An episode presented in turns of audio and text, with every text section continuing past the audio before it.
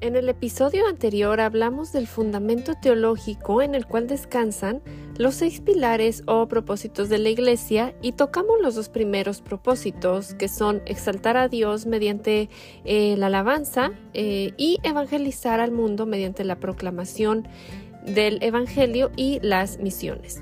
Ahora en este episodio vamos a ver los últimos cuatro pilares o propósitos restantes de la Iglesia que son equipar a los creyentes mediante la enseñanza y mentoría, edificar a otros a través del ministerio y el servicio, encontrarnos con Dios mediante la oración y alentarnos unos a otros a través del compañerismo.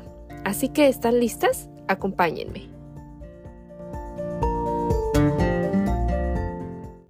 Bueno, comencemos con el pilar o el propósito número 3 las invito a escuchar en el episodio 68, los dos primeros. Y el pilar 3 es equipar a los creyentes mediante la enseñanza y la mentoría. Esto lo vemos en textos como Mateo 28 del 18 al 20, cuando Jesús les dijo a sus discípulos, vayan y hagan discípulos de todas las naciones, bautizándolos en el nombre del Padre y del Hijo y del Espíritu Santo, enseñándoles a obedecer todo lo que les he mandado a ustedes. También lo vemos en Hechos 2.42, donde leemos que ellos se mantenían firmes en la enseñanza de los apóstoles. Nuestra labor no ha terminado en la conversión ah, cuando una persona ah, se convierte eh, por la gracia de Dios, sino em, que parte de nuestra labor es moverlos a ser parte de la iglesia, alentarnos a las disciplinas espirituales, eh, el discipulado, el amor, a las buenas obras, etc. Entonces, equipamos porque em, entrenamos a estas personas recién nacidas de nuevo a hacer el trabajo de evangelismo, los enseñamos a cómo alcanzar a otros, a cómo ser obedientes, a entender cómo leer sus eh, Biblias, cómo orar, cómo perdonar, cómo amar, a entender el llamado de Dios. Ahora, reconocemos que esto es Em, obra del Espíritu Santo, pero nos edificamos los unos a los otros. Entonces, eh, caminamos unos al lado, de los, al, lado del otro, eh, mientras que Dios nos conforma a imagen de Cristo. Entonces, no es suficiente enseñar, claro que esto es esencial, pero también caminamos juntos mientras eh, el, bebé cristiano, por decirlo de alguna manera, aprende a aplicar lo que enseñamos, lo que les estamos enseñando. Nuestra labor es ayudarlos a crecer, motivarlos al arrepentimiento, a perseverar. Entonces nos ayudamos a unos a los otros, nos necesitamos los unos a los otros. Eh, el punto es reproducirnos, nos reproducimos. Y la pregunta sería, Ah, en la vida de quién estás invirtiendo y quién está invirtiendo también en ti. Em, entonces podemos reflexionar en estas preguntas. Em, ¿En quién estoy invirtiendo? Ah, el pilar o propósito número cuatro es eh, que edificamos a otros a través del ministerio y del servicio. Y también lo leemos en Mateo 22, 39.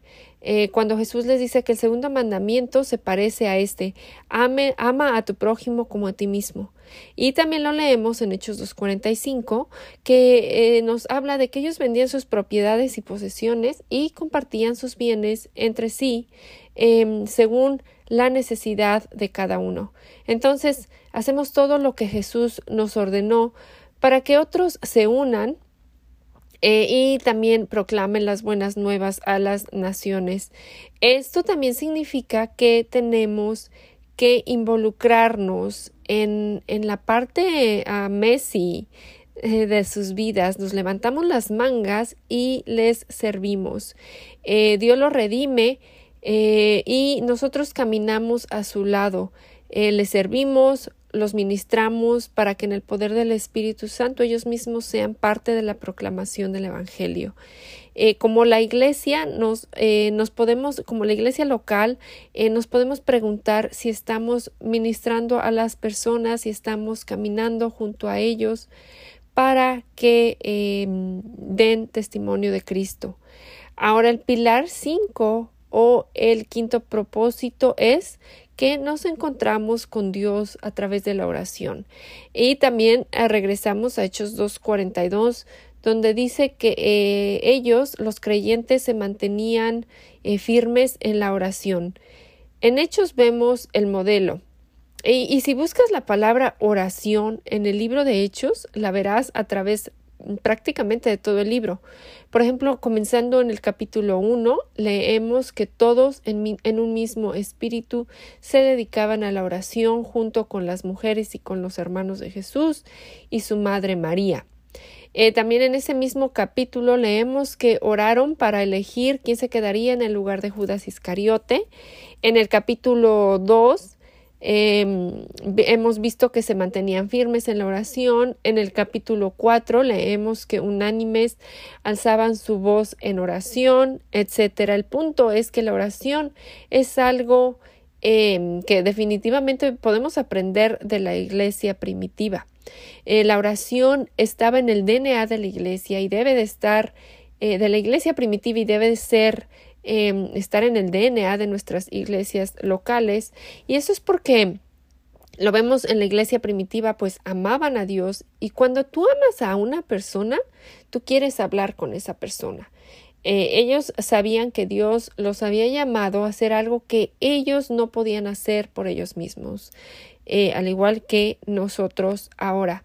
Eh, meditar en esto debería llevarnos también a asombrarnos que el Creador de, de todo nos permita aproximarnos a su trono a través de la sangre de su Hijo y que Él nos escuche, que Él quiera una relación con nosotros. Eso es asombroso.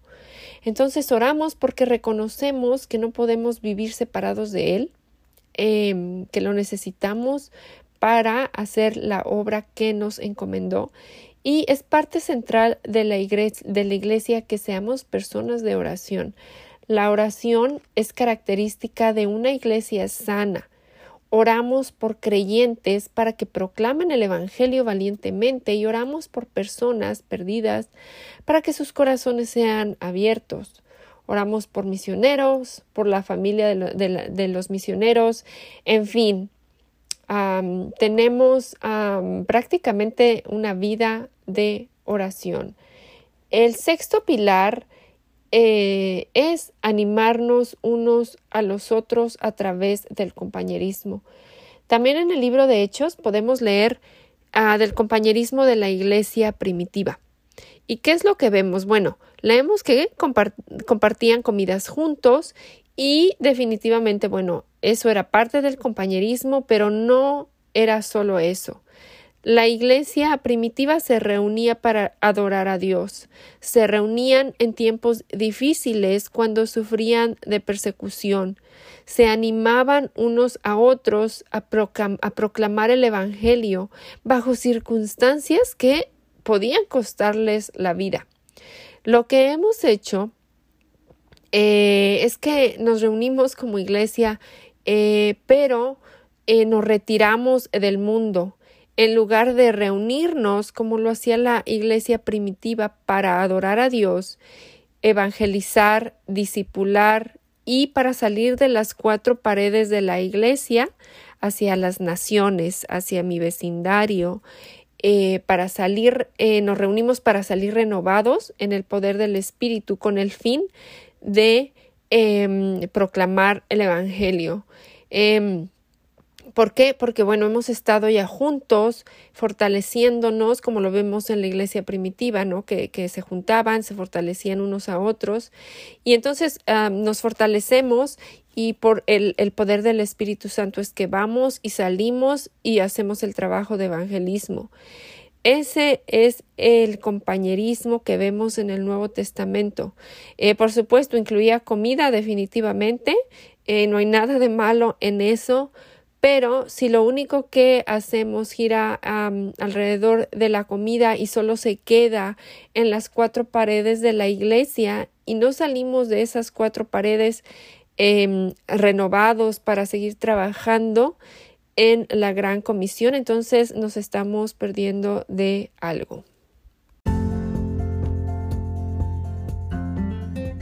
Entonces, bueno, repasando los seis pilares a los cuales vimos en el episodio anterior, en el episodio 68 y en, este, em, eh, los seis pilares o propósitos de la iglesia es que descansan en un fundamento teológico sano. Uno es exaltar a Dios mediante la alabanza, evangelizar al mundo mediante la proclamación y misiones, equipar creyentes mediante la enseñanza y mentoría edificar a, otros mediante el ministerio y el servicio, encontrarnos a Dios, con Dios perdón, mediante la oración y animarnos los unos, edificarnos los unos a los otros mediante el compañerismo y la hermandad. Eh, y pues bueno, nos vemos la próxima semana, si el Señor nos permite, con el último episodio de la temporada 2. Que el Señor las bendiga.